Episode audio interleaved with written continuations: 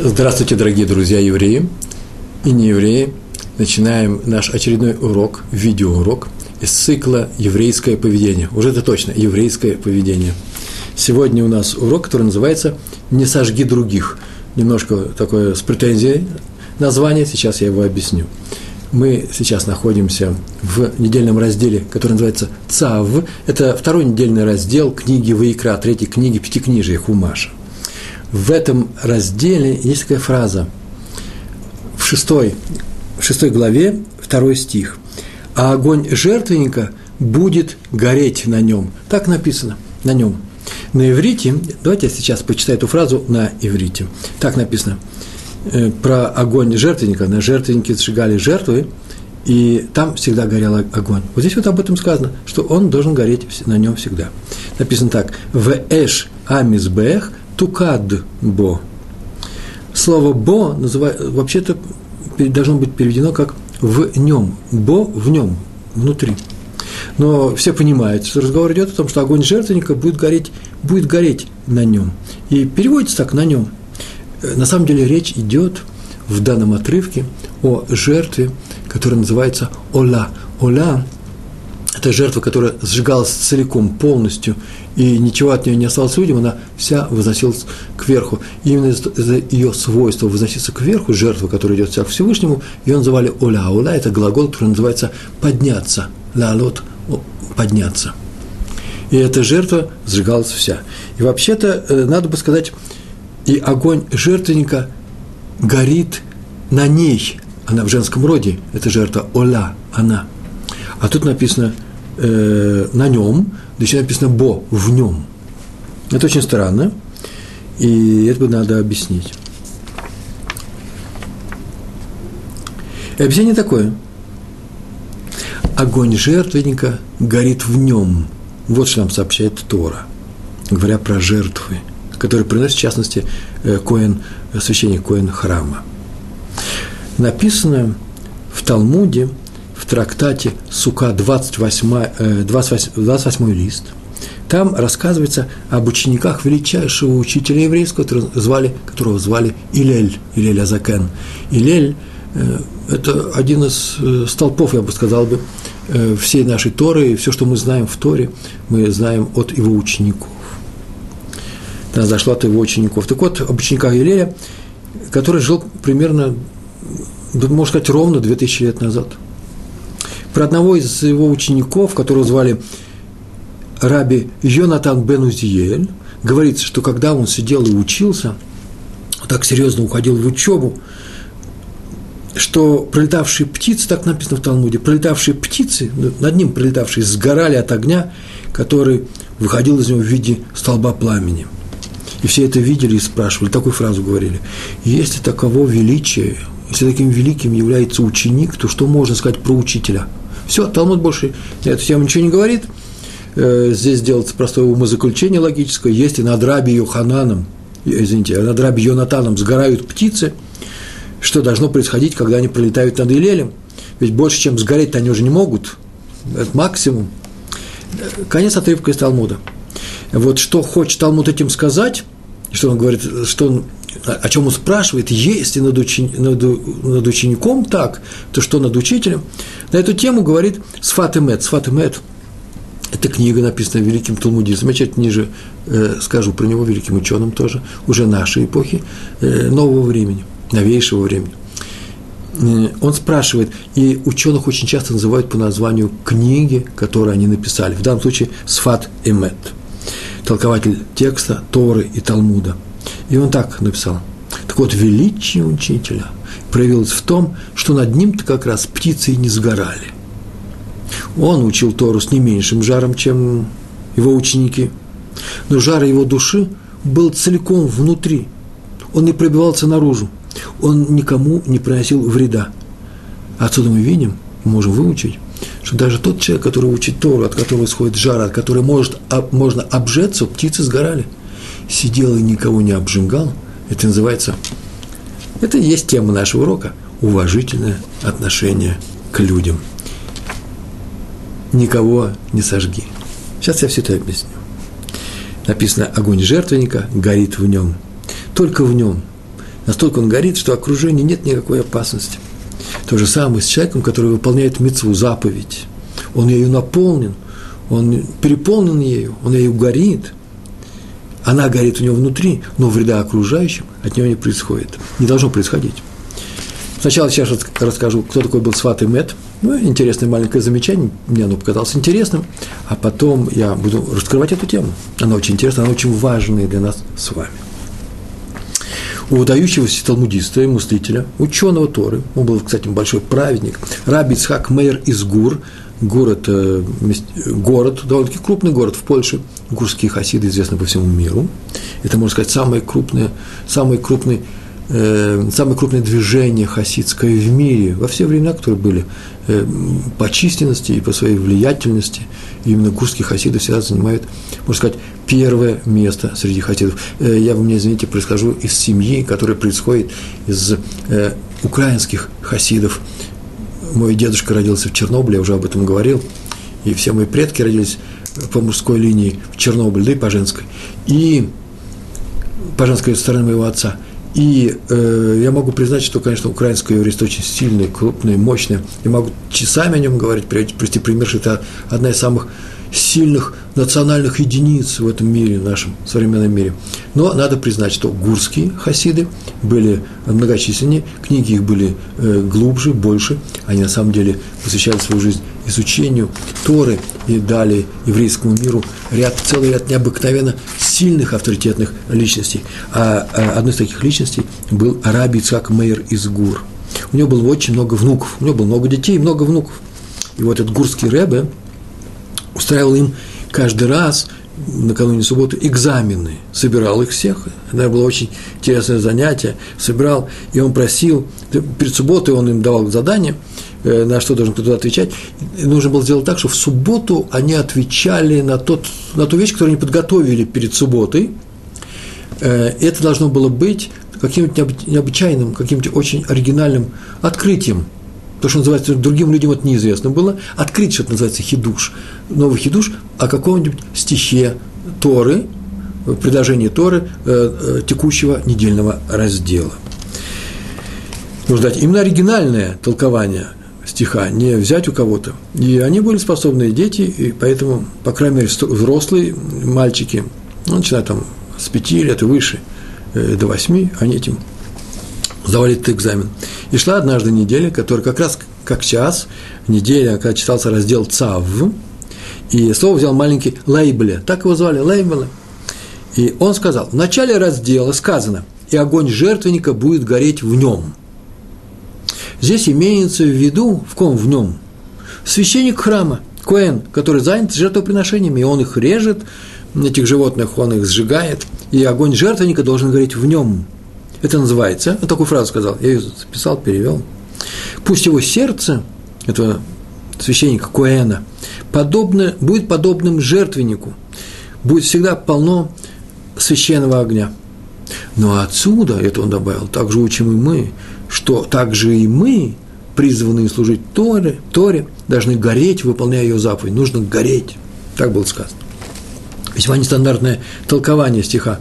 И оно настолько поразило, настолько никто не знал об этом, всех присутствующих, что в комнате воцарилась тишина, где посмотрел этот экзамен, и Раби Цак Мейер из Гурской Рэбы привлек мальчика к себе, обнял его, поцеловал, сказал такую фразу, нет сомнений, вот этот мой внук достигнет больших высот в Торе и будет руководителем еврейского народа. Так и произошло. И пророчество дедушки полностью э, сбылось, и прошли годы, и Раби Иуда Лейб Алтер, это и есть Рэбе Алтер из Гур – автор выдающейся книги «Сват и Мэтт», э, занял по своего деда. То есть то место, где мы сказали, что жар души должен гореть в нем, вот о чем говорит наш, наша, наш стих, это сказал шестилетний мальчик, и это осталось в наших комментариях. Я выписал Раби Алтер из Гур, родился в 1847 году, а умер в 1905 прожил, э, видите, как меньше 60 лет написал э, замечательные книги, по которым мы и сейчас учимся. Итак, тот, кто выполняет мецву и переполнен жаром, желанием присоединиться к Всевышнему, приблизиться к Нему, он должен смотреть аккуратно и внимательно, чтобы не нанести при помощи своего горения вреда другим людям. Поэтому мы ему и говорим, так написано, огонь жертвенника будет гореть в нем, только в нем, а не на других. А свой, свой урок мы на, на, на, называем, как мы назвали его, не сожги других. Когда ты будешь приближаться к Всевышнему, будь внимательным. Вот на эту тему сегодня и будем говорить. Раби строил Салант, мы очень часто говорили о нем. Праведник, учитель Мусара. Мусар – это, это вообще, в принципе, все, что мы делаем на, в нашем цикле наших видеолекций – рассказываем о мусаре. Это и называется еврейское поведение, еврейская мораль. Законы еврейского поведения, которые основываются на нескольких э, правилах, пунктах, это не просто констатация того факта, э, какое действие человека является хорошим плохим, а это не что иное еще, как целый комплекс законов и правил, при помощи которых, выполняя которые, человек становится праведником. Вот это сейчас я дал определение еврейского мусара, в отличие от всех остальных европейских этик – это именно то, что мне позволяет э, стать э, более лучшим человеком, чем я сейчас есть на самом деле. Почему? Потому что приближение к людям есть приближение, любовь к людям есть приближение к Всевышнему. Так вот, Раби Строил Саланбин был руководителем большого движения. Э, все в, в Литве, примерно сто лет назад и больше, когда во многие шивы, кроме изучения Талмуда, ввели ввели обязательное изучение книг Мусара, э, книг по еврейской этике, э, такие как книги, которые позволяют, помогают человеку сделать шоу, исправиться и улучшить свои качества, свои медот. Вот он однажды увидел, рассказы про раби строили Салант, они известны, и они все касаются, конечно, мусара, еврейской этики. Однажды он увидел, как какой-то человек ворвался в синагогу, когда в это время Шмона Исре читали и повторяли Шмона Исре. И Хазан, тот человек, который общинную молитву повторяет, после того, как все ее каждый индивидуально прочел, и он доходит в, первый, в первом благословении до слов к души. К душа – это освящение имени Всевышнего. И если вы знаете, именно в этом месте говорят все «кадош, кадош, кадош», три отрывка, и все вместе, все останавливаются, даже люди, которые идут на улице и слышат к душа в окно, останавливаются и произносят эти слова. И он ворвался, чтобы не пропустить эти слова, растолкал всех, встал и с большим жаром души прокричал со всеми вместе громче всех «Кадош, Кадош, Кадош!» Всевышнему освященный, освященный, святой ты. И он после всей этой сцены, Раби Салам заметил это, подошел к нему, отозвал его э, в сторону, в уголок, так написано, в угол, где никто не мог бы слышать, и сказал ему, что э, нельзя доставлять неудобства людям, а тем более давить им ноги. Это безобразно, это нехорошо. На что тот сказал, что он очень хотел выполнить большую заповедь, поэтому было некогда, все люди должны понимать, когда он пихается, он бежит, выполняет заповедь, все пихать других, все должны понимать это. И Раби сказал, если ты так выполняешь, если ты так выполняешь заповедь, именно таким образом, отпихивая других людей, то никакой заповеди у тебя нет, ты ее не выполнил, он тебе не засчитывается. Вы знаете, человек же выполнил заповедь, ну, сделал неудобство каким-то людям, ну, отдавил кому-то пару ног. Евреи добрые, простят, если меня наступит на ногу, когда бегут на к душу, я надеюсь, что это не будет женский тонкий каблучок, но я переживу, я его пойму, этого человека. Но э, я боюсь, что, э, так сказал Раби Салант, так оно и звучит, если ты сделал неприятности другим людям, выполняя великую заповедь, ты ее не выполнил. Значит, все-таки я не могу не дополнить от себя, добавить одно маленькое слово – мы будем стараться, когда побежим на душу, не толкать других людей. Договорились, да? Это вот мораль этого рассказа. А теперь продолжение. Но если нам ногу, ну не будем кричать и возмущаться, и кричать, нет у тебя этой мецвы, она отменяется, ты плохой человек. Это тоже не будем делать. Почему? Потому что человек не обратил внимания, он не приходил на наш, может быть, урок. Что-то с ним случилось. Э, прощать других, но никогда не прощать самого себя. Другой раз Раби Строиль Салант, произошла такая история, он заметил человека, который наполняет полный-полный ковшик воды, э, была сюда трапеза в третья трапеза в синагоге, и нужно было сделать на тела отъедаем, омовение рук, и он взял, и было там большое ведро стояло, э, слуга, который работает в, данной, в этой синагоге, принес большое ведро воды с речки, опускался вниз, поднимался наверх, может, несколько раз приходил, заполнял этот бак холодно, зимой, тяжело, тяжелая работа, нет крана. И этот человек подошел, очень важный был человек, взял огромную баклажку, э, емкость большую и вылил себе до самого конца, тем самым демонстрируя всех, насколько он любит заповеди Всевышнего, он не жалеет воду. И э, Раф Салант тоже отозвал в сторонку. Вот я добавляю, отозвал в сторонку, скорее всего, так оно и было. Учитель Мусара, чтобы не, не обижать человека при всех, он в сторонку и сказал, что ты, конечно же, не выполнил эту заповедь. Почему? Потому что человек бегал ради тебя по этой погоде, таскал тяжелое ведро, ты за его счет делаешь эту мецу. Нужно думать о других людях. Так он сказал этому человеку. А, тем более, что я сейчас смотрю, здесь вообще-то воду черпали бедные девушки, прислужницы, которые это был какой-то семейный праздник, торжество, которые тяжело трудились, а ты тратишь воду, эту на омовение рук в каком количестве. И еще, и последний, который сказал про Раби Саланта, есть такая история, которую я при, э, прочитал. Однажды он сказал людям, которые встают рано утром на слихот, слихос. Это специальные молитвы, которые читаются перед Рожешана, и сразу же после этого. Весь месяц Элуль встают до рассвета, до, э, до, до зари, идут в синагогу и молятся там, э, просят у Всевышнего прощения за весь еврейский народ. Они встают рано утром, а все это, может быть, и обеспеченные люди тоже туда идут, и эти евреи, которые встают рано утром, ну, ну представьте себе, ну, я не знаю, в 4, в 5 утра, это Илуль, все-таки летний месяц, да, может быть, и в 3, и они будили слуг, разбудить свою слугу, или сына своего, или еще кто-то, тот, кто не идет сейчас на слихот, маленький мальчик, чтобы он ему приготовил, разогрел э, чайник воды, он хочет выпить чай перед слихот, и он говорит, это слихот тебе не будет засчитываться таким людям. Почему? Потому что страдают люди только ради того, чтобы ты чувствовал себя хорошо и молился с э, хорошим, добрым сердцем. Ты доставляешь массу неудобств бедным людям, которые за это расплачиваются своим физическим трудом и своим сном, только чтобы тебе сделать хорошо, чтобы ты хорошо молился. Теперь у нас не только Раби Салант, у нас еще и другие примеры есть. Раби Муртха Шульман. Он рассказывал следующую историю. Человек очень близкий был к э, Хофицхайму. Во время Первой мировой войны, если вы знаете, немцы наступали на русскую территорию, и э, война шла на русской территории, где было очень много евреев, а не на польской, не на немецкой. Первая мировая война. И многие евреи бежали на восток. Далеко они не убежали, в частности, был Раби Мортхе Шульман, он бежал из Бриска, где он учился.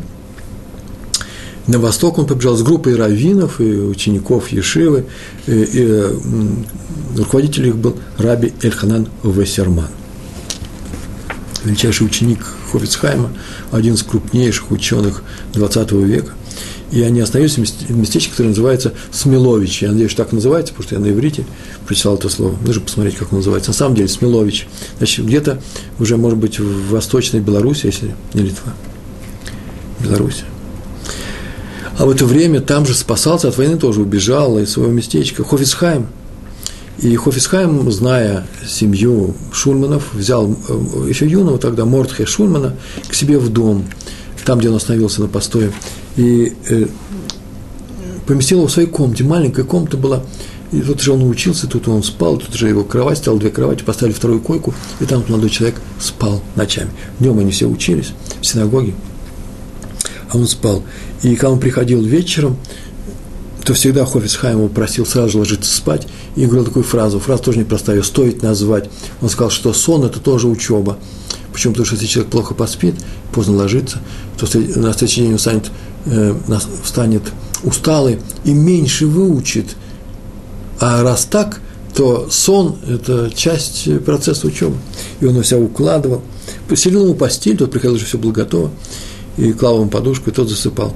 И когда он засыпал, он смотрел, а сам Хофицхайм сидит и учится. Он сидит при настольной лампе, с настольной лампой за столом, и учит свой Талмуд, свои книги учит, законы. А лампу накрыл, я его очень низко, чтобы она не мешала э, молодому человеку, который лежит тут же. Так это продолжалось все время, однажды вдруг он встал ночью, и вдруг видал, лампа горит, а Хуицхайма нет, он лежит в своей кровати. Он первый раз увидал Хуицхайма, который спит ночью. Он вставал рано, ложился поздно. Такой у него был организм всю жизнь. Прожил немало лет, кстати. И он спит. И вдруг обнаружил с ужасом, что он спит, положил голову на, э, на одеяло между одеял, а подушки у него нет – а подушка у меня есть, а у него нет.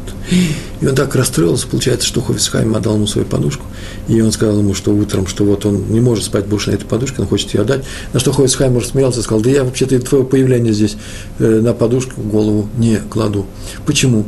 Я сказал тоже фразу, которая не относится к нашему уроку, но тоже очень важна. Он так сказал, сейчас идет война. Как известно, по обе стороны фронта воюют еврейские солдаты. Были и в русской армии еврейские солдаты, евреи, и э, по-немецку. А раз так, то евреи эти, они сейчас у них даже кров над головой нет, не то что подушки. Как я могу класть голову на подушку, когда сотни тысяч евреев сейчас э, у них и дома-то нет? Я не могу это делать. Так что возьми эту подушку, а, а ты не можешь отказаться от этого, потому что мой гость, ты мой гость.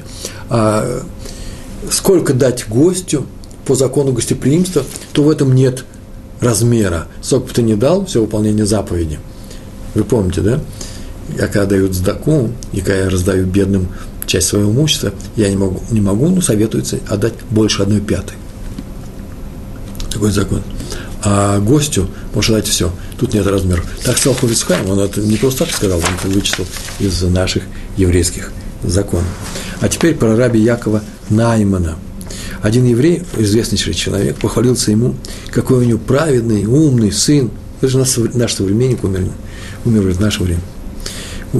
Праведный умный сын, а, а именно во время праздника Суккот он пригласил в нашу семейную суку. Сука, вы знаете, такой шалаш, где э, люди проводят все время, и спят там, и едят, и учатся. И э, там позвал своих друзей из Ишивы, Ишива Агдула, большая Ишива. Пришли молодые люди, так красиво, с душой пели, песни, одно, одно просто заслушание, я бы сказал, заглядение, да, одно удовольствие. Хорошо пели – а вчера для брак, несколько этажей дома стоят, все стоит на улице. Днем все происходит. И какой-то пожилой, надо сказать, человек высунулся в окошко и сказал, что вы мне мешаете спать. У нас закон с двух до четырех. Так, израильское правило, с двух до четырех нельзя шуметь. Ты сказали, сукот у нас вообще, старый человек. У нас сукот, мы поем. И тот скрылся. И они продолжали петь. И этот старый человек пошел, взял тоже довольно-таки большой объем воды налил, в кране уже, правда, и выплеснул на них. На них выплеснул, а вы же знаете, что сука – это такой шалаш э, со слабой, надо сказать, крышей, она легко протекает.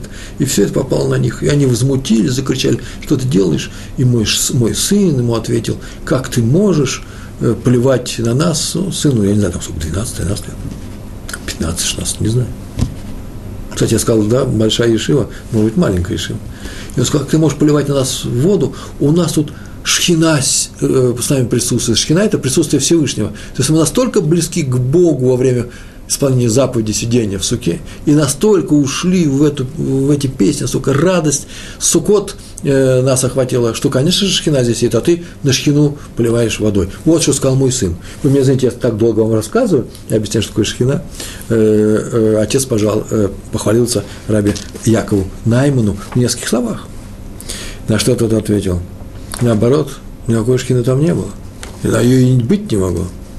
Она не бывает там, это он такую фразу сказал, где не замечает других людей. Там она не бывает. Присутствие Всевышнего, Всевышний уходит из такого места, где не замечают других людей. Больше того, даже обижают их, даже делают плохо. Поэтому выполняй заповедь, но не делай плохо другим людям. Это правило, которое сказал Раби Яков Найман. Я от себя добавлю, что иногда те люди, которые живут в еврейских городах или в еврейских районах, и знают, что во время Суккот, вот сейчас праздник Песах, но это же правило, во время, во время Суккот люди начинают строить суку у себя на балконах, внизу, рядом с домами, ну, не на проезжей части. Так вот, кстати, между прочим, построить суку и загородить проход, называется сделать плохо людям, а следовательно – считается, что вообще-то сомнительное выполнение заповеди. Можно ли пойти в такую, такую суку зайти, сказать благословение, будет ли принято такое благословение, если ты ее сделал за счет других людей. И, по крайней мере, когда делают эту суку, ее нельзя делать поздно ночью, э, или даже вообще поздно вечером, когда дети уже пошли спать, будить детей нельзя. Заповедь выполненная по фразе Раби Якова Наймана, Зацаль, заповедь вы, выполнена за счет страданий других людей, даже мельчайших, за счет их неудобства, э, не считается таковой. Да, мы знаем, да, с вами, еще маленькое дополнение. Что если кто-то это сделал, мы не будем кричать, нет у тебя заповеди. Мы знаем, что нет у нас заповеди у нас, если мы так будем делать. Ладно, только не обижай других людей. Нельзя обижать других людей даже в отместку за то, что они обижают. Будьте примером, будем мы с вами примером этим людям, э, будем э, терпимы к людям, э, будем учить их своим примером. Нельзя криком остановить чужой крик – Нельзя болью оставить чужую боль. Не делай больно, ах, ты делаешь больно, получай и дать ему удар. Это безобразие. То же самое с криком, с болью или лишь просто с обидой. Нельзя делать замечание резко, человеку сделать такое замечание. Я так думаю, что нельзя.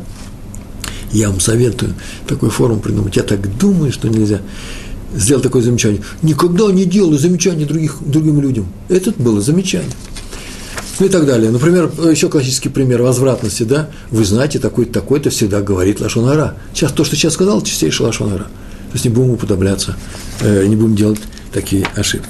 Раби, Раби Лезер Ильяу Деслер, известнейший ученый, известнейшей книги он написал, э, Мехтав Мильяу, да, комнате у него стоял большой комод. Одна из историй, редкая история, мало кто ее знает. Я проверял по своим друзьям, по своей семье. Мои дети знают все истории, а вот эту историю они не знали. У них стоял дом комод большой довольно-таки, уже здесь, в Израиле. А на комоде стоял красивый, как мне описывают обычно, красивый такой, красивый банка, ценценут, с такой головкой и с таким насосиком. А, я говорю, пульверизатор. А что там внутри было? Там что такое очень замечательное. А говорю, одеколон. Пульверизатор, это была редкость э, для одеколона. И он все стоял на комоде. Все смотрели на раби Дессера, у него жена и известные люди, навряд ли не будут пользоваться этим, э, что они будут этим делать, для чего он здесь стоит, он очень красивый и полный, значит, им пользуется. Никто никогда не спрашивал, чем дело. И вот однажды в Пуре молодые люди немножко выпили чуть-чуть. Они почему-то разрешили себе выпить. Выпить можно разрешить, но они разрешили выпить и прийти к Равину. Ну, Равин обрадовался.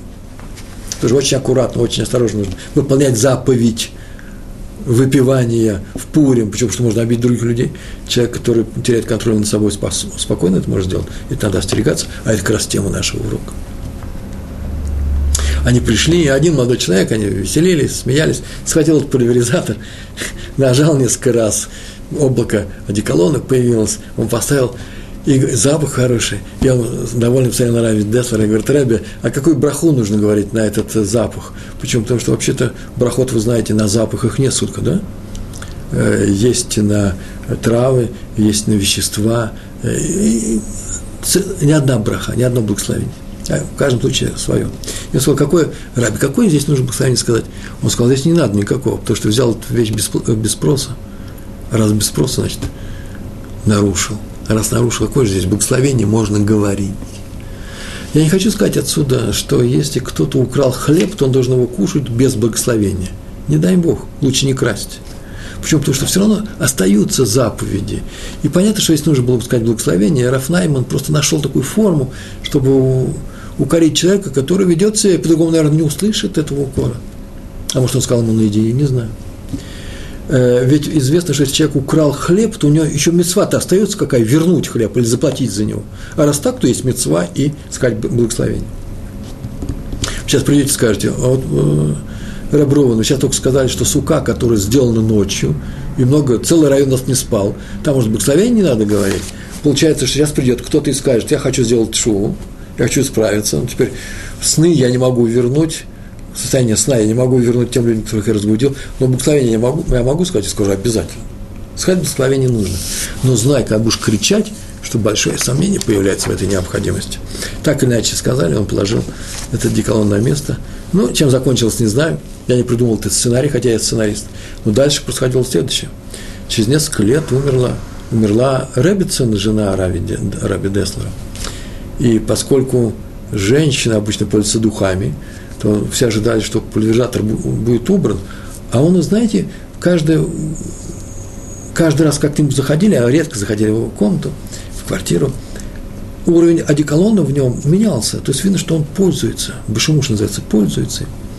И им продолжает пользоваться даже после смерти жены Рава Деслера. И тут уже один человек не стерпел, сказал, а что вы делаете, Рэмбе, с этим пульверизатором? Он сказал, так у нас Рэббитсон завела, такой порядок. к нам приходит человек и собирает белье для того, чтобы отнести его в прачечную. Это услуга прачечной, за это платят деньги. Но белье он все приходил, брал руками всю охапку белья, оно же чистое, не свежее. И Рэббитсон очень переживала, что-то он несет наше белье, оно пахнет неприятно. Я не знаю, как может быть пахнуть э, э, грязное белье, но не свежестью. И вот чтобы этот человек не мучился, она купила пульверизатор и опрыскивала все это одеколоном. И я продолжаю это делать после смерти своей жены. То есть получается, что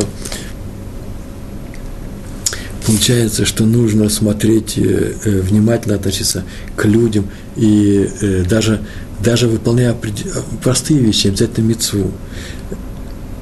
Брызгала на белье одеколон, чтобы не доставить человеку неприятности. Это большой урок, мне кажется. Раби Моше Шмуэль Шапира, вот по этой фамилии было много известных мудрецов, это звали Моше Шапира. Однажды он ехал, это важная вещь для меня, однажды он ехал в Израиль, рассказывает, на такси, в такси, и с ним был, сидел в, том же такси сидел его сын, и ученик, друг этого сына, ученик Ишивы. И они сидели и разговаривали сзади на индиш. И Раби Шапира оглянулся и сказал им на иврите, приходите, пожалуйста, на святой язык, не говорите на иниш. И они перешли, папа сказал, учитель сказал. Они перешли и начали говорить на, на иврите – а потом, когда они вышли из машины, он сказал, видите ли, вы сидите сзади шофера и говорите на непонятном ему языке, он, наверное, не знал идиш, и было видно, что он не знает идиш. Это здесь происходило в Израиле. И он мог бы подумать, что, не дай Бог, так весело разговаривали, что, может быть, вы говорите о нем, это всегда неприятно. Вообще старайтесь не говорить, да еще особенно весело, при других людях на других языках. Я эту историю узнал, я немножко удивился. Настолько удивился, что я даже, видите, и вам рассказываю. Дело в том, что Вообще-то принято, то есть такое правило, не надо говорить в присутствии других людей на, язык, на языке, который они не знают. Если можно говорить на том языке, который понимают. Не потому что, не потому что, в принципе, мы можем сказать, ну, пускай не обижаются, какое дело, пускай учат языки. Я хочу что-то сказать своей жене. А моя жена хочет, например, сказать мне, и неудобно при всех, она сказать, застегни верхнюю пуговицу, видите, а пуговица здесь застегнута. И она это мне говорит по-русски. Э, нормально, это нормально. Можно было бы на иврите сказать, ну, вообще ничего не, не нужно было бы говорить. И вдруг оглядываться на меня и говорит, слушай, ты, ты выключил там свет. Несколько слов. Почему-то реш, ну, решили сказать их на иностранном. Так вот, лучше не говорить. Лучше говорить на том языке, который э, знают все. Есть, и я знаю этот язык. Есть случаи, когда человеку трудно говорить на местном языке, поэтому он спокойно может перейти на свой, и все знают об этом. Но знаете, что когда человек говорит на другом языке, это немножко, немножко не тактично. Так вот, мы учились в Шутами. Мы – это многие люди, которые сейчас здесь уже в возраст вошли. Сейчас Рав Грелиус, Рав Пантелят, многие раввины, которые сейчас работают вместе с, здесь, в Толдот, в Толдот Ешурун.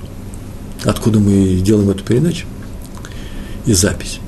Так вот, один из раввинов нам сказал, что, а там часто говорят по-русски в Шутами, по-русски мы только приехали – и уроки нас многие шли по-русски, сказали, что вообще старайтесь говорить на святом языке. Ведь, и объяснили, ведь русский язык, он же не еврейский. О, какая разница. А если бы был еврейский, можно говорить на любом языке, на любом еврейском языке, при других людях, независимо от того, знают они не знают. Например, какие еврейские языки? Это идиш, так нам сказали. И правда, это же еврейский язык. Это немецкий язык но та форма немецкого языка, которая была освоена евреями Польши, а потом Украины, Литвы и так далее, э, венгерскими евреями, это уже явно еврейский язык. Ладина – это же явно испанский язык, мы можем сказать. Да нет, в такой форме никто никогда не говорил в Испании, это уже явно еврейский язык. А вот русский язык, он не стал еврейским. И вдруг я сейчас читаю, оказывается, Райму Шишмой Шапира считает, что не надо даже и на иниш говорить, на любом языке говорить, если этот язык не очень понимает. Конечно, все нужно с головой делать. Если я окажусь в какой-то среде э, в России, в Монголии, где там есть еще еврейские э, какие-то учреждения, мы туда приезжаем, я там встретил несколько израильтян, мы можем говорить по-русски, нас все здесь понимают, и в России, и в Монголии, да, и мы обмолвились несколькими фразами, со смехом, с удовольствием, и все тоже знают, что мы израильтяне, нам простят. Но, в принципе, злоупотреблять этим не нужно. Не принято и в еврейском мире, оказывается, тоже.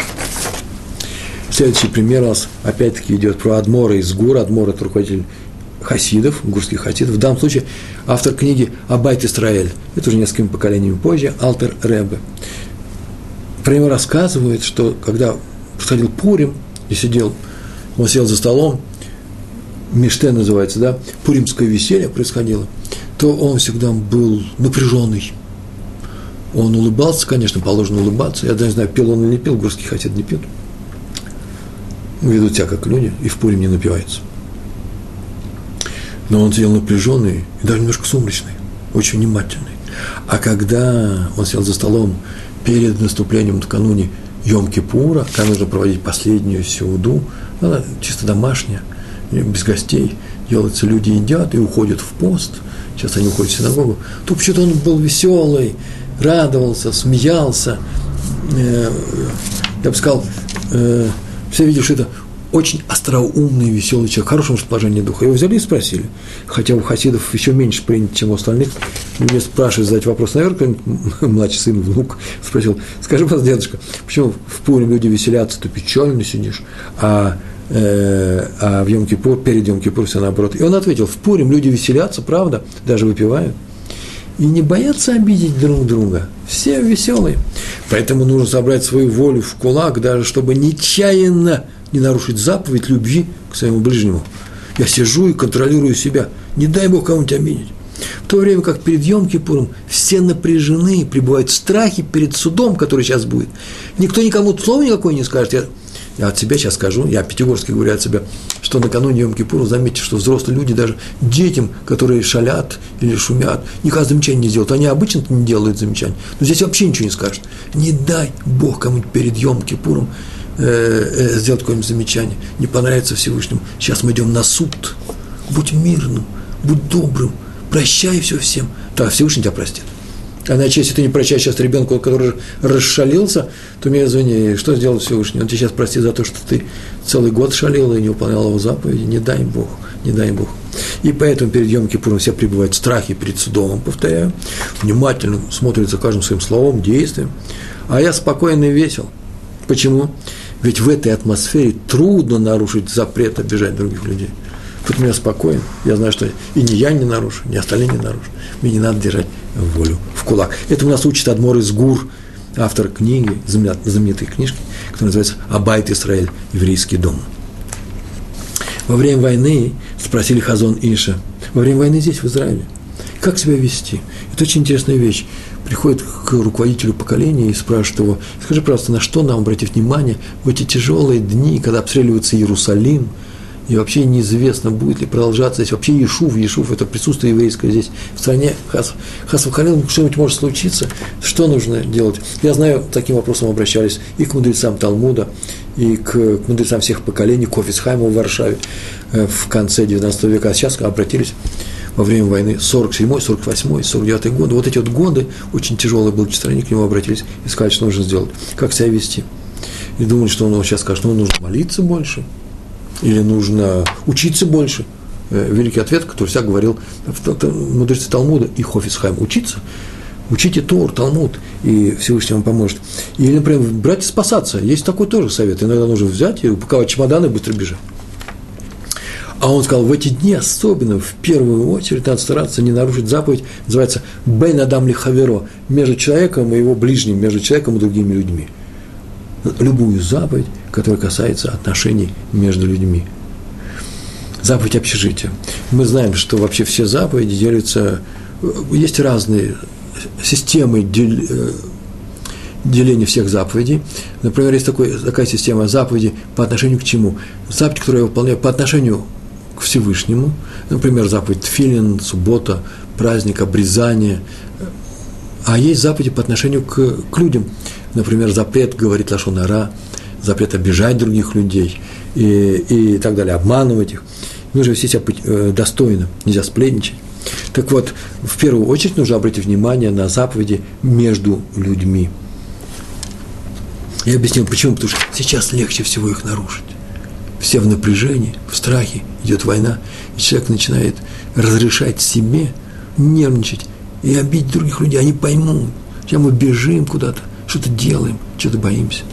От себя добавлю, в книгах, которые писали о том, о э, сталинском безобразии, которое творилось в России, когда людей ни за что убивали и ссылали, сажали в тюрьмы, зоны, э, жили люди где-то в нечеловеческих условиях, тоже коллективно, бараки, под охраной, расстрелы, убийства – уничтожение людей, шло уничтожение людей. И каждый спасался как может.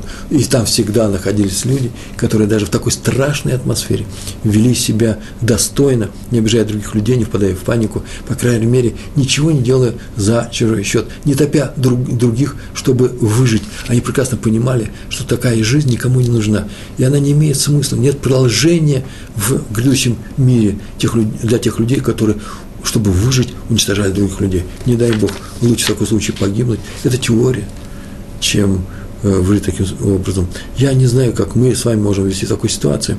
Я надеюсь, Всевышний нам не даст такого испытания. Мы молимся. И я надеюсь, что если Он даст, мы будем вести себя достойно.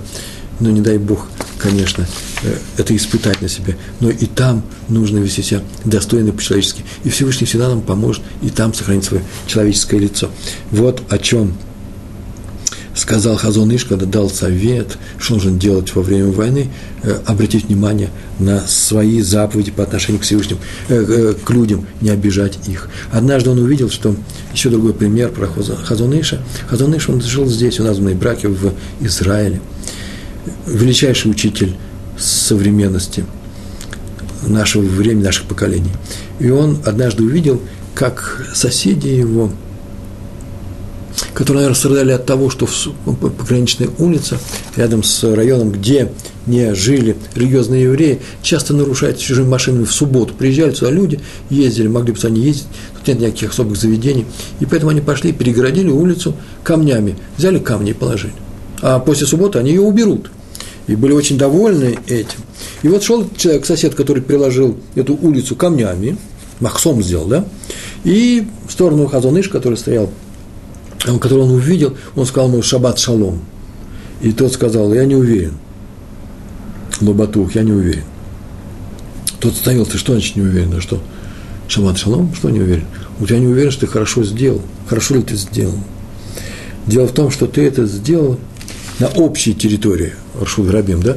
На общей территории, где все ходят. Чтобы что-то сделать на общей территории, нужно разрешение всех людей, которые этой территорией пользуются – ты же никого не спрашивал, ты сам решил, что ты здесь хозяин. А всякое может случиться.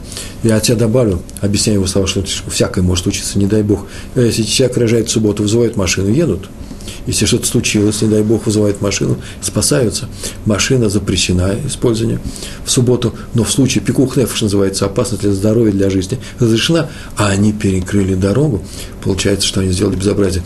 Есть специально здесь в Израиле в нашем районе при въезде в наш район, религиозный район, специальный таким, написано Миштара, э, милиция, полиция, полис, э, железные такие шлабамчики, э, такие перегородки, которые легко отодвигаются. Они стоят, обозначая, э, что сюда лучше не въезжать в субботу. И человек, который едет, отвозит свою жену в э, родильное отделение, она будет рожать, чтобы с успехом они разродились, родив нового еврея, выходит, отодвигает ее, одной рукой может отодвинуть и поехать дальше. Здесь, как мы видим в этой истории, камни не разложены на дороге. И э, Хазон Иш не ответил ему шаббат шалом на это. И следующая история про раби Натана Цифинкеля. У нас сегодня одни истории. Теории мало, теории понятно. Еще расскажем, и теории тоже. Саба из Слободки, дедушка из Слободки. Мы про него не рассказываем. Он очень боялся нарушить покой других людей, не доставить им не дай Бог, малейшего неудобства, даже когда он сам выполнял заповедь.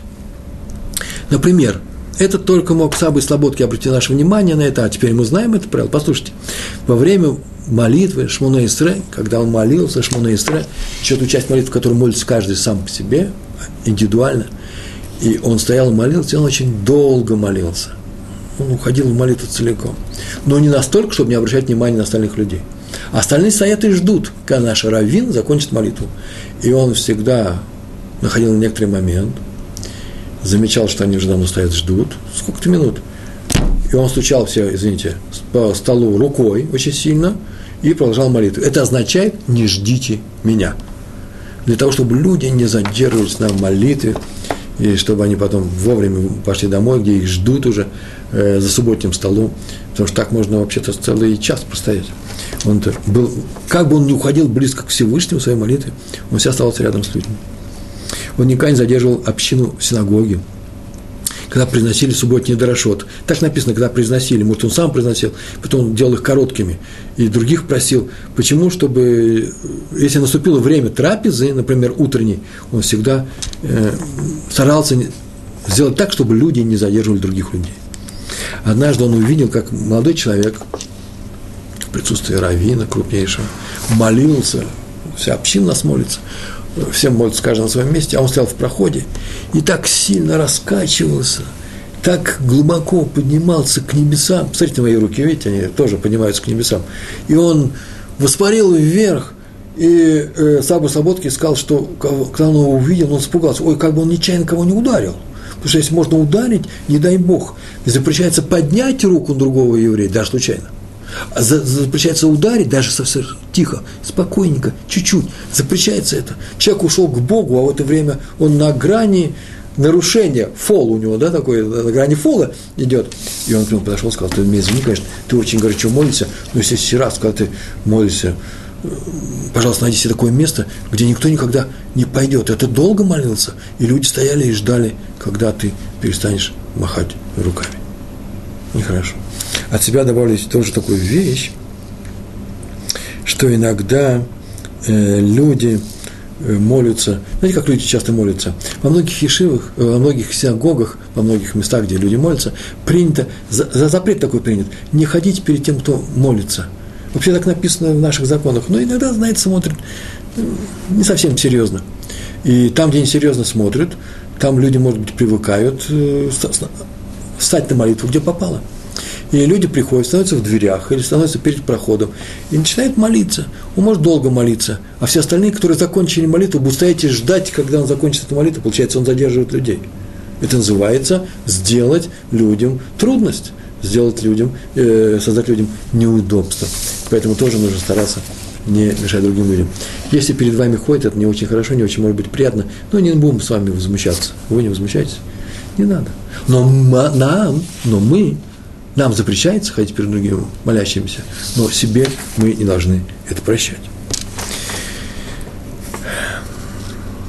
Раби Йосиф Юзель Гурвиц, Саба из Наварды. Кто был Саба из Слободки, а это Саба из Навардыка, два крупнейших центра, по ним тоже можно целую лекцию дать, чем отличалась Слободка от Навардыка. Все это было в Литве. Так в молодости он ходил по местечкам, называется он, учился у разных рабаним, Ходил, жил не в одном месте, в разных домах. Был такой период в еврейской истории, когда так мудрецы делали. И однажды пришел он в один город, а дело был перед Пейсахом, он уже был известным мудрецом, но не все его знали. Да нет, даже, скажем, а может быть, даже и знали. И вот пошел перед Песхом, он остановился там на две недели, и с Песхом там должен был остаться, и нужно было пойти Э, в то место, где пекут мацу. Мацу пекли сами, лично не покупали. И сейчас очень многие в Иерусалиме, во многих городах пекут сами. Это отдельные разговоры, вы можете послушать по, э, на лекциях, что это такое, чем отличается испеченная ручная маца от э, неручной, ну не ножной, а сделанной механизмами. Э, чем отличается? Это на уроках Толдот и Шурун, пожалуйста, Толдот.ру. И многие люди ходят и э, делают эту мацу. Сам по себе зрелище такое незабываемое. И он пошел туда ночью, и делал он по всем правилам, и все обратили внимание, что каждое правило он, как называется, мак, макпит, э, выполняет всей тщательностью. И к нему подошло несколько людей и сказали, смотрите, Рэбе, как вы интересно делаете. Он сказал, так надо. Он сказал, а наш главный раввин так не делает. Как только он эту фразу услышал, он тут же собрал все свою мацу, убрал в сторону и ушел оттуда. Он согласился взять чужую мацу, он согласился купить изготовленную кем-то, не, не, делать самому, но только чтобы, что? Чтобы не нанести урона чести городского равина, чтобы не обидеть его. Хотя он, кстати, я выполняю мат, э, с мацой мецву, заповедь. Делал равина? И нет, нельзя делать. Мецва выполнена за счет э, понижение чести, за счет достоинства другого человека, таковой, может быть, и не будет являться, по крайней мере, на 100%. Поэтому, приближаясь к Всевышнему, нельзя причинять неудобства другим людям. Это сегодняшнее правило. Это мы находим у Авраама, нашего праца. Два примера. Первый пример. Он сказал царю, шло, э, царю с дома, когда царь из дома вышел, он его освободил, была война нескольких царей, он его спас, и э, что он не возьмет от царя с дома никакого подарка за его освобождение от этих иноземных царей. Там написано от тесемки до шнурка на ботинки. Посмотрите сами, видите сами, Берешит, 14 глава, 24 стих. Но про своих спутников он сказал, а вот им их часть дай, они тебе помогали в войне. Он сказал, их часть отдай. Почему? Потому что устражал, делал строгим закон, не брать ничего от э, домского царя для себя. Нельзя это устражать, нельзя устражать для других людей. Только для себя. Если вы хотите быть строгими в каком-то законе, больше, чем требует закон, только для себя. И э, второй пример, когда пришли к нему три гостя, он сказал своим людям, своим слогом, чтобы принесли путникам воды, а мыть ноги, да, воды принесите. Посмотрите, 18 глава, у меня написано 4 стих, там так сказано, пусть возьмут немного воды, и вам будет дано немного воды. Почему немного? Да чтобы не утруждать того, кого он послал за водой. Главное правило, мы сейчас гостеприимством занимаемся, принимаем гостей, но чтобы не утруждать наших слуг, не дай Бог, сказать, принеси ему два раза. Один раз бегаешь к реке, принеси два раза. Но это он не сделал. Правило очень простое – не делай добро, делай добро, пожалуйста, но не делай добро чужими руками. То есть делай добро, но не чужими руками. Вот мне такая формулировка нравится. Или по-другому, делай добро, но не за чужой счет. Не за счет его энергии, не за счет его денег, не за счет его времени, за счет его труда, не за чужой счет. Делай полностью его сам. Я знаю, например, только одно исключение из этого правила, когда можно подвинуть на цдаку, да, сагитировать на цдаку другого человека. Понятно, что нельзя дать сдаку человеку, который протянул тебе руку, а у меня денег нет, взять у этого деньги, взять просто и дать ему. Я видал человека, э, так скажем, как будто бы я видал человека, на самом деле я придумываю все, э, который дал по шекелю детям на мороженое, еще на что-то.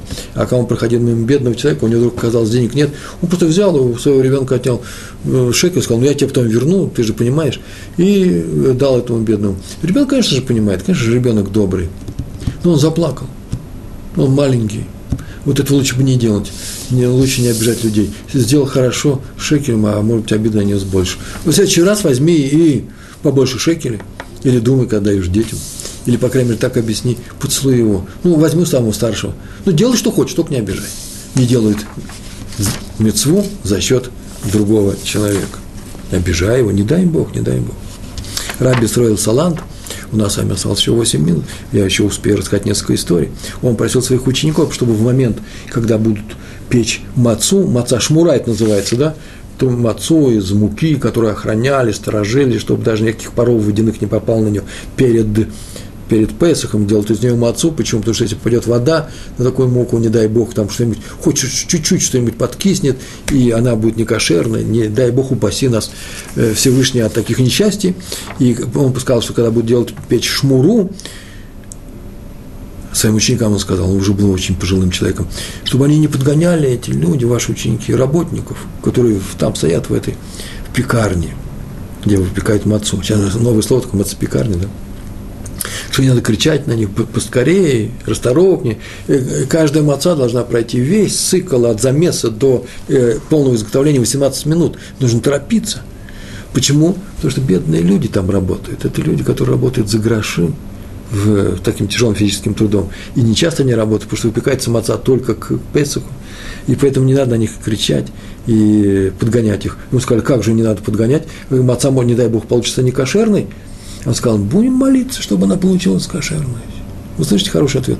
Будем молиться, но не нарушать запрет обижать других людей. И добавил, я не уверен, это его фраза, что маца будет кошерной, если ее кошерность была достигнута путем страдания других людей. Это прям правило универсальное для всего, что, о чем мы сегодня говорим. Раф Стайплер, Раф Коневский, звали его Стайплер, тоже один из величайших учителей Мусара – Рав Каневский, он читал, он эту фразу такую наставил, он сказал, тот, кто удлиняет молитву, долго молится, задерживает других, потому что, например, Миньяна здесь нету, и без него, или два таких человека попали без него, восемь человек только, и все ждут, когда он закончит. Так вот, этот человек нарушает запрет утруждать других. Терха де да, на арамейском языке, называется «не утруждай других людей», если ты хочешь выполнить заповедь. Я знаю людей, которые сами могут молиться очень долго. Это праведники. Хотя по, э, времени молитвы мы не определяем праведность людей. Я обратил внимание, что многие именно уходят в молитву.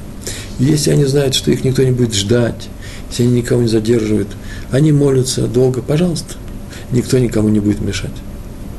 Но эти же люди, когда они выходят выполнять функцию хазана, общественного человека, который ведет общинную молитву перед всеми, и все на каждую браху, их сделал ровно 19, их ровно 19, поэтому молитва называется Шмона Эстра, 18 молитв, да, вы знаете почему. Отвечают Амен. Так вот они эту молитву не будут читать медленно. Почему? Потому что, чтобы не задерживать других людей. Кстати, между прочим, тоже непростое правило.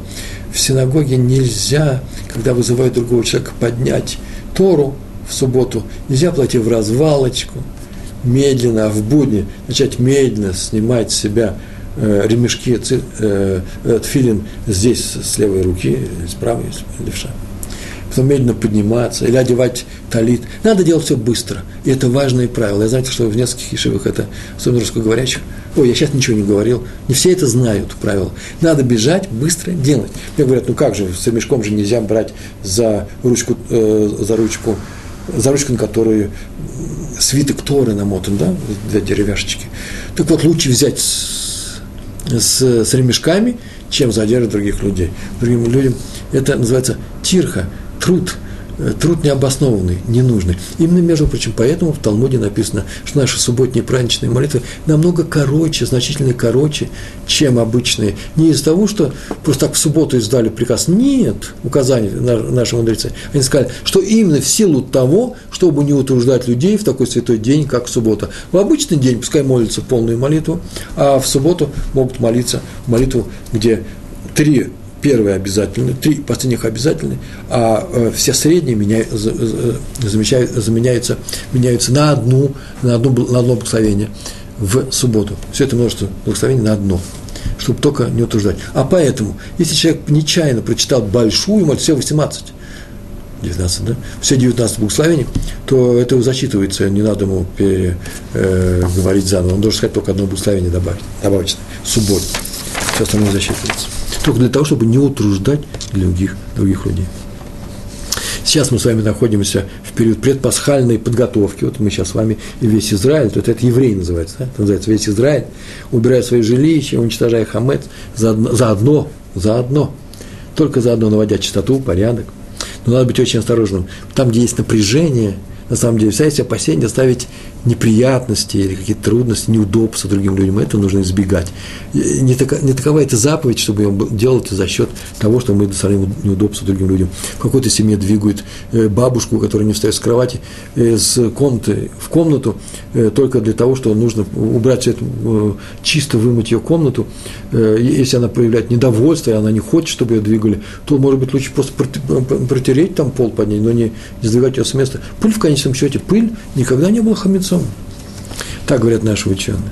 И под видом, я знаю, слышал, придумал историю, когда под видом э, заповеди выгнали отца, который вечером после 10, с 10 до 11 вся сидел над Талмудом в своей комнате, его просили пойти в синагогу напротив, чтобы он там сидел, и в своем, в своем домашнем месте он ушел с большим неудобством, не, неудовольствием. Если бы с удовольствием, слова бы не было. Предложение, он говорит, неудобно.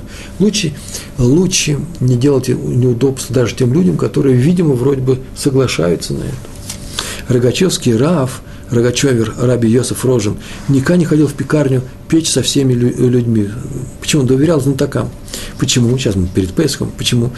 Его спросили, почему он ответил, я боюсь, что во время выпечки начну рассуждать на тему законов Шульхана Руха или Рамбама – задумаюсь, как это, и начну, найду какие-то нарушения. Я могу найти нарушения на любом месте.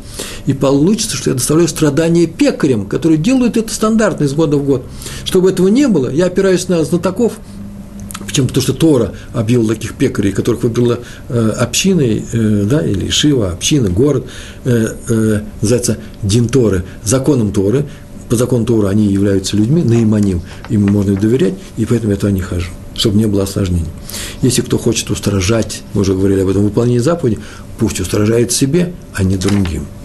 В 1952 году была шмита, было мало еды. Шмита – это седьмой год, когда нельзя обрабатывать землю и использовать, покупать, продавать э, товары, э, продукты, изделия, выросшие из земли. все, что выросло из земли. Э, и поэтому был такой тяжелый год здесь в Израиле, у нас так написано было, мясо кончилось, и все питались только молочной, молочным продуктом, и вдруг сказали, что пошел слух такой, нужно запретить молочную еду, почему? Потому что молоко идет от коров, а коровы, коровам косят это сено. Оно не то, которое осталось, кроет э, э, сено, которое прямо сейчас работники работают, получают зарплату. И Раби Гаон, Раби Гаон, Раби Йосиф Зеев Соловейчик, крупнейший учитель той эпохи, сказал в 52 году, издал указ от своего имени, написал по решению раба Соловейчика. Это единственный раз в жизни он написал какой-то указ, положение со своим, своим именем, где сказал, что ничего страшного в этом нету, и в этом году есть разрешение, есть молочные продукты этого года. Он все выучил. И сам он эти молочные продукты не ел. Он разрешил людям, чтобы они не мучились. Потому что он про себя сказал, что я мучаюсь с удовольствием. Я не настолько голоден, я не настолько, э, мне тяжело, я могу и обойтись одними фруктами и овощами. Овощами, какие там фрукты были. И еще один пример, после того, как евреи принесли им, мне осталась одна минута, все свои богатства, когда строили мешкан, мешкан – это переносной храм в когда вышли из Египта, шли по пустыне, то как только они принесли все свои, все свое принесли, все свои ценности, то Всевышний специально попросил Муше Рабена, нашего учителя Муше, Моисея, пророка, чтобы он пошел и утешил евреев э, по поводу того, что они простались со своим имуществом. И объяснение есть. Почему? Потому что если хотя бы есть один расстроенный человек на ту тему, что он потерял свое имущество, то даже строительство всего храма – переносного храма Мешкана не является Богу угодным делом, если есть здесь страдания хотя бы одного человека. Поэтому, выполняя заповеди, надо быть очень осторожным, чтобы не обижать других людей. Чтобы не обижать свою маму с папой и говорить им, у вас не кошерная еда, я ем только кашрут, доводить их до слез. Понятно, что не надо кушать их некошерную еду, нужно делать так, чтобы они не обижались на наше замечание в их адрес, не устраивать скандала. Не дай Бог, если я выполняю заповедь субботы, не смотрю телевизор, при этом кричу на своего отца, на своего дедушку старого, кто вообще-то скучает, и он не дошел до Торы.